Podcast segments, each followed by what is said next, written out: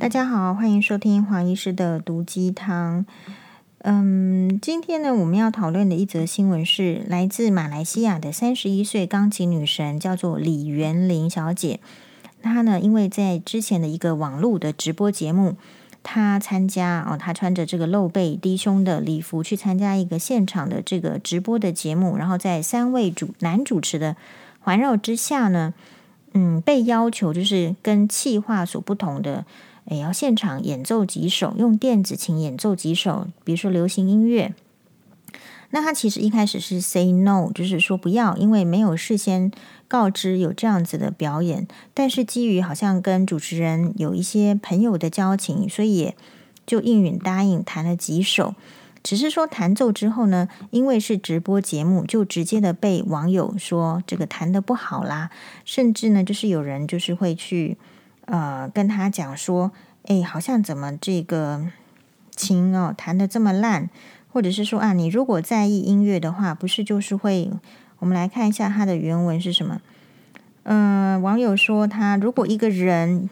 喜欢音乐，很容易流入融入歌曲、乐器或者是任何的音乐中，但是他似乎对这一些都没有兴趣。这个这个时间点，我突然想起邓丽君，就是。我想，无论何时何刻，哈，哎，好像他现场清唱的音乐，甚至都还会超出他去录音室录音的歌声的状态呢。好，所以，但是这个李元玲就是说，他没有事先的准备，而且其实他是弹钢琴的，古典钢琴的，也不是电子琴的这个专家，所以确实表现的有比较差。那又听到网友这样子讲，他就他就怒气冲冲的，就是嗯。这个骂骂了一阵子之后，就是抱怨了一阵子之后，情绪发泄了之后呢，就离开。只是说他后来也真的就是说有发文指证，指称说他自己呢是因为家里有一点事情，所以他有失控，然后被网友大骂。他觉得这个是网络霸凌。他只说网络从来没有公正客观评断整件事情，只会不断的用自己毫无评论的评论一个人。诶，对啊，那既然你知道这样子，你为什么要要生气？我想问题就差在这里，所以我感觉是这样，就是说一定是有压力，所以这样子的压力造成，就是我想他也不是第一天听酸言酸语了嘛，他出道应该很久了，可是为什么今天会崩溃？甚至就是说，诶，后来还就是去有一个上吊的勒脖子的痕迹，然后又又又秀在 IG 上秀这样的照片。我觉得这是一个很特别的心理，因为一般来讲，自残或者是自杀未遂的人，其实他们会有羞耻心，就是不想让别人知道，这个是一般的人的这个态度。那我觉得李元玲小姐她其实反映的是另外一种态度，另外一种态度也可以从她的在这个钢琴表演上的穿着穿搭可以看得出来。一般来讲，钢琴家在演奏的时候呢，都就是穿礼服或者穿穿洋装。你鲜少看到像这个马来西亚三十一岁的身高一百七十五公分，然后四十五公斤，体脂肪很少，只有十二的李元玲呢。他在演奏钢琴的时候，你会怀疑说，为什么身体百分之九十暴露在外面不会冷吗？演奏厅是开暖气吗？如果一个人没有什么体脂肪，然后不会发抖吗？啊，然后在觉得很冷的时候，你能专心吗？好，比如说我们在开刀房很冷，所以呢，有在冬天的时候，其实如果你觉得很冷，你怎么样专心开刀？你得身体里面要装暖暖暖包，因为我们不能穿毛衣去开刀，因为开刀房有那个就是无菌的管控。好，所以我们都会贴这个暖暖包。那因此，这边就我觉得值得有趣的讨论的议题就是说，所以，呃，你明明知道说，或者是说你知不知道说你在做什么？如果你知道你在做什么，你的目标是什么，你比较能够抵挡别人的酸言酸语。我想用这个例子呈现是这样的状态。比如说，我们很少看到音乐家，比如说郎朗，他需要穿着短裤，或者是穿着丁字裤。然后坐在这个，或者是穿着一个吊嘎，然后露出乳头啊。我说男生啊，或者是说穿着一个洞洞装，然后穿着丁字裤。我说郎朗，他不会这样的穿着坐坐在这个钢琴前面弹奏。那为什么李元林小姐她会作为一个打出女神标号的钢琴钢琴女钢琴家，她会需要去穿着非常暴露、sexy、野艳的服装？好，比如说不是露出北半球就是南半球，不是露出屁股沟就是露出两个这个我们就是屁股这样。好，为什么会需要这样子呢？我觉得这边有一个事情是很值得讨论的，就是你在这个业界中，你要怎么样出类拔萃？假设说是一个钢琴家，那怎么样是出类的拔萃的钢琴家呢？就是一听到你的琴音就被你吸引了。钢琴呢，会弹的人弹的很好听，不会弹的人弹的不好听。那我听。这个就是网络上，比如说像李元林小姐的演奏的时候，说实在，因为黄医师本人呢，虽然对音乐有兴趣，可是我没有学过钢琴，我是最近才开始跟双八一起上音乐课，然后一起学钢琴，所以我会弹。那我会弹就是弹，比如说，嗯，伦敦桥好之类的。但是呃，所以如果像我的这种程度的话，我就会觉得李元林小姐已经弹得很棒了。那我到底有没有？再有那个听力去分析，就是说在听他跟其他的人不一样呢。说实在，我可能没有。接下来的到某一个 level 的时候，那不是我能分辨的，因为我没有学过钢琴，不太不太理解。好、就他已经弹到某一个程度了，然后在之上，我不见得有兴趣理解，或者是说有能力理解。那如果像我有学过小提琴的话，那我就会理解，就是说。这个同样是一首《梁祝》小提琴协奏曲，它的这个最第一个演奏的中国籍的音乐家于丽娜的演出，他有到北女中那个演奏哦，所以我还有去让他签名哦。注意，跑到后台去给他签名。我要讲的是，这首《梁祝》小提琴协奏曲，就很多音乐家都演奏过，比如说这个最先演奏的是于丽娜。然后还有就是，他那个时候有带他上海，好像是上海音乐学院的学生，然后到北一女来做这个演奏，真的很感动。那个是那个时间，那是我第一次听到呃《梁祝》小提琴协奏曲。那后来是说我我又知道几个，因为有学小提琴嘛，你才会去想要了解其他的小提琴家的演奏啊，多听嘛。所以就会知道那个周访内金子 Susanna Akiko，她就是我在节目中曾经说过，她非常的美貌，非常的有气质，然后十八岁的时候就已经得到了，就是这史上最年轻的呃柴可夫斯基小提琴音乐大赛的得主，所以他在二十岁左右开始呢，这个日本的这种音乐协会呢，就给他一个就是一八多少年的哦，就是。名琴三三百多年前的小提琴的名琴 Dolphin 海豚给他拉，那因为他有很高的技巧，然后给他好的琴，所以他就有非常好的表现。他也拉了这个《梁祝》小提琴协奏曲。那因为我有学过小提琴，然后又对这个曲目要有就是比较有一些感想，比如说我们可能知道《梁祝》的故事，然后我才会就是有分别。我就说，其实我觉得谁弹的拉的比较好，或者是怎么样，所以我觉得就一般的观众的立场，假设不是对钢琴造诣很深的，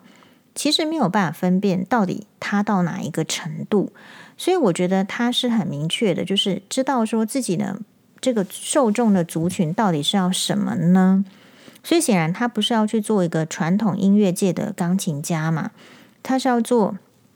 比较新时代的钢琴家。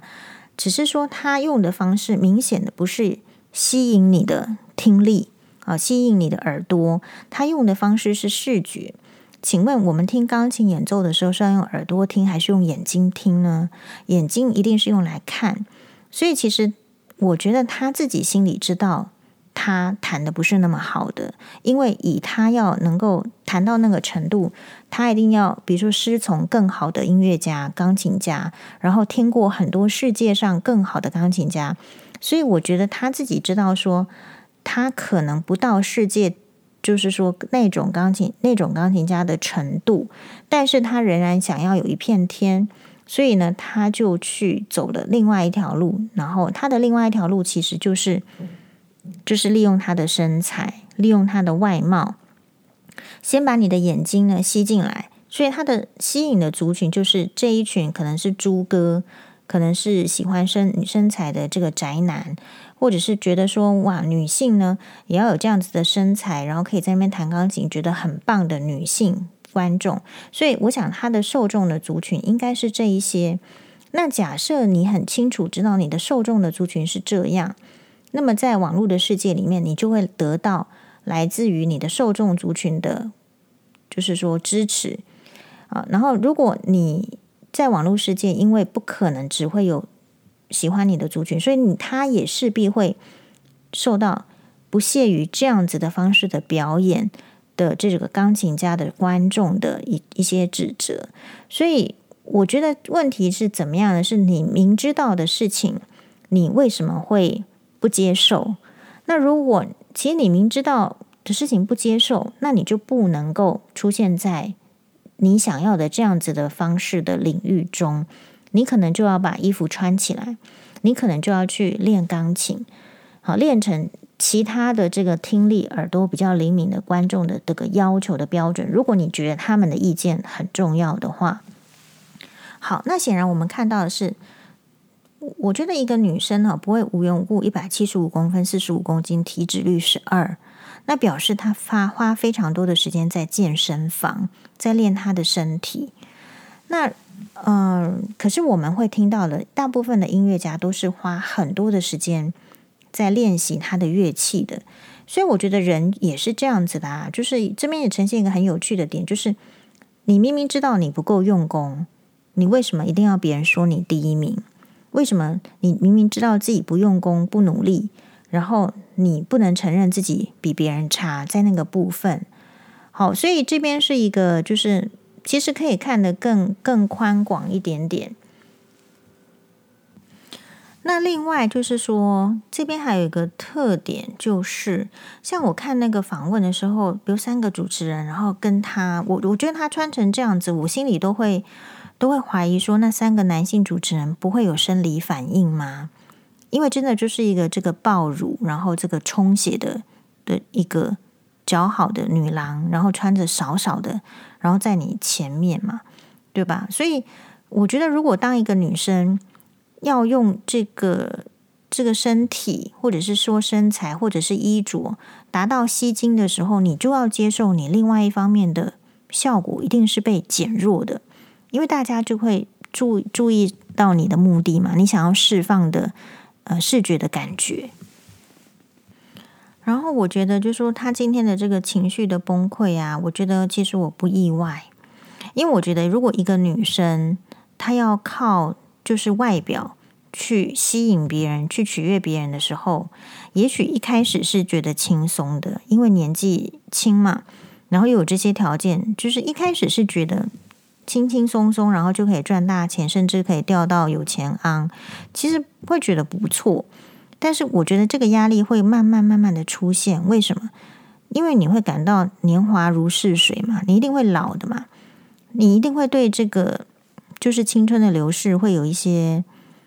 一些感慨。那你最强的武器没有的时候，第二个武器是什么？如果你自己本来就看不起你的第二个武器，那你当然就会更。更焦虑，然后更不知道说，更在意别人，就是没有看到其他的优点，只有看到你的这个缺点。所以我感觉我自己感觉是这样子。虽然我们讲就是说，我自己的立场是，任何人我觉得都可以穿着他喜欢的服饰来做他喜欢的工作，可是还是要看工作的类别跟性质。比如说，至少你的服装要让你舒适。不能让你影响到工作，我觉得这个蛮重要的。所以这个服装是对她来讲，对李元玲小姐来讲，她这样子铺路的服装，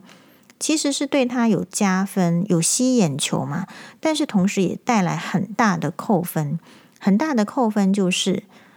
嗯、如果人家只在乎你的身材，不在乎你的情谊的时候，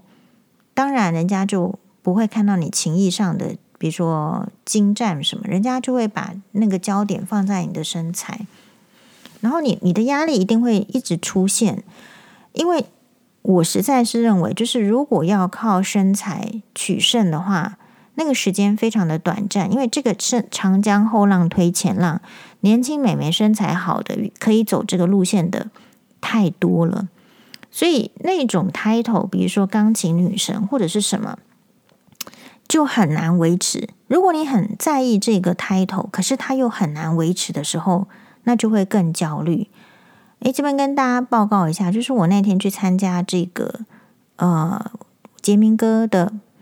这个新闻放轻松宝岛联播电台的广播节目的时候，这个杰明哥也对我很好，他就说，就是介绍我的时候，他也会说，他竟他竟然说了眼科女神，然后其实我有点吓到，因为我第一次听到人家这样讲。可是可能是因为我第一次听到，然后我不常听到，所以这个 title 对我来讲就其实没有很重要，没有没有什么，没有什么，没有什么，就是说真的就是只是只是吓一跳，说还会是这样子吗？应该不是吧？这样子的语气。可是你想，如果是一直带着女神冠冕的人，戴久了，就算她不是真的女神，她也觉得她是女神了，那她就要维持女神的样貌，所以女神就不能出错，不能在。听众面前弹一些这个乱七八糟、没有没有弹的如预期好的的节奏吧的这个流行歌曲吧，所以有时候还是那句话，我觉得可以提醒大家，应该是苏格拉底说的：“你永远要有能力和勇气承认和承担自己的错误。”然后，其实我个人不不倡导。也不赞同，就是女生一定要借由穿着很少的衣服来吸引别人的目光。那如果用，其实我我是蛮就是欣赏，就是说可以。我觉得如果是艺人，我觉得我 OK。但是比如说，如果比如说老师，好，你一定要穿着很短的裙子，然后就是就是说，嗯，在浴室里面贴着这种什么，反正不管是网红啦，还是老师啦，还是怎么样。就是如果一定要做很多很多性感撩人的动作才能够证明它的存在的话，那我不赞同这样子的社会风气，因为并不是每一个人做这样的事情都会有非常好的结果，因为你吸引的还是就是那些看到你身材的人。然后我觉得，如果只在乎这个女性的身材或者是外表的男性，通常是不持久的。好，不是说他那一根不持久，通常是他对你的这种专注力是没有办法持久的。那我觉得会陷入恶性循环，所以应该是要让女生知道，就是，或者说给女生机会，或是给女生教育，让他知道他可以有选择的机会。嗯、呃，你觉得三级片脱星为什么要把衣服穿回去？就是因为他红了之后，他才有选择的机会。所以有时候你说你签签一个经纪公司，或者是呃被人家怂恿说你现在就是要脱要穿的少，你才能够吸睛，是因为你真的想红，而且你没有其他选择的条件。那我觉得没关系，就是正视。但是在这个过程当中要很小心，你不要认为只有这一条路才是能够达到成功的捷径，因为这边会吸引到很多的危险。这个是女性朋友要注意的。好，谢谢大家，拜拜。